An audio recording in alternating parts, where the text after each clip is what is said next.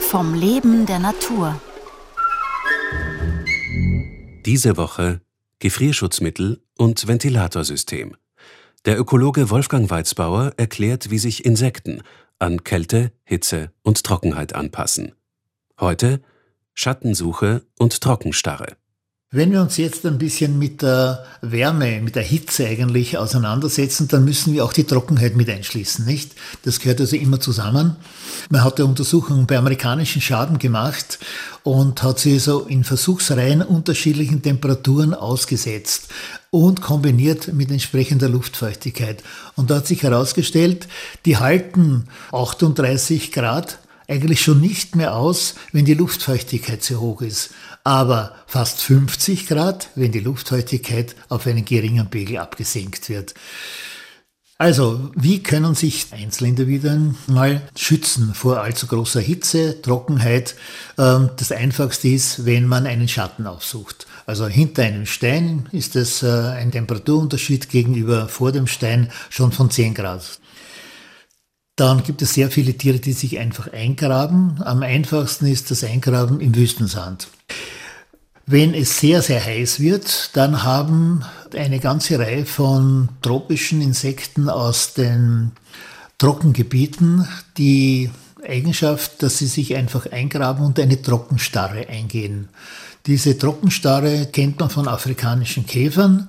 Die graben sich 10 cm in den Boden ein oder noch etwas tiefer. Da ist der Temperaturunterschied schon etwa 10 Grad gegenüber der Lufttemperatur oder gegen der Bodenoberfläche. Und die können da einige Wochen lang drinnen bleiben, bis es wieder so gemütlicher wird. Es gibt sogar bei uns einen, also ich kenne nur einen einzigen Fall, gibt es einen großen Getreidelaufkäfer, der im panonischen Raum vorkommt und der sich auch in der Trockenzeit dort auf den Trockensteppen eingräbt in den Boden. Wir haben Sauerstoffmessungen gemacht vor langer Zeit und da zeigt sich, dass einfach der Sauerstoffverbrauch auf ein Viertel, Fünftel abnimmt. Der hatte so eine Trockenstarre und tut nichts, er hat so keine physiologischen Äußerungen. Und dann, wenn es wieder mal günstig wird, genügt ein sehr starker Regen, dann ist er wieder da. Das heißt, alle Insekten, die in trockenen Gebieten leben oder unter Umständen sogar äh, Extremräumen, müssen auch entsprechende Toleranz gegen Dehydrierung aufweisen, weil die also die Trockenheit mit dem Feuchtigkeitsgehalt auch zusammenhängt. Das heißt also, äh, sie sind gegen Austrocknen bis zu einem gewissen Grad einfach immun. Und zwar gibt es bei den Springschwänzen auch solche, die äh, in Wüstenbereichen leben. Wir haben das selber im südlichen Jordanien der Wüste gesehen, dass da winzige kleine Springschwanzlarven sogar auf dem heißen, dunklen Lavasand herumhüpfen und die Sandtemperaturen bei fast 60 Grad und bekannt ist jedenfalls aus der Literatur, ob von diesen oder von anderen weiß ich nicht, dass es auch äh, bei Springschwänzen diese Fähigkeit gibt, sich einfach zu einem Säckchen zusammenzuschrumpeln und dann irgendwann wieder einmal sich zu entfalten, wenn es günstiger wird.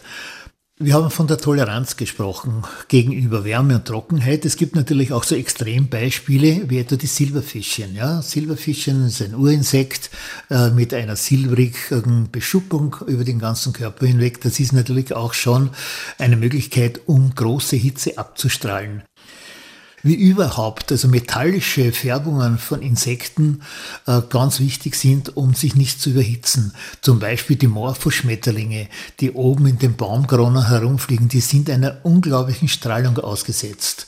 Die meisten sind blau, silbrig und die strahlen einfach diese einstrahlende Wärme ab gibt auch sehr viele Käfer, die das können. Also ist ähm, auch hier eine Möglichkeit, den Körper nicht zu überhitzen. Und zwar geschieht das aufgrund der Strukturen der Flügelschuppen. Morgen um 5 vor 9 Herausforderungen der Wüste.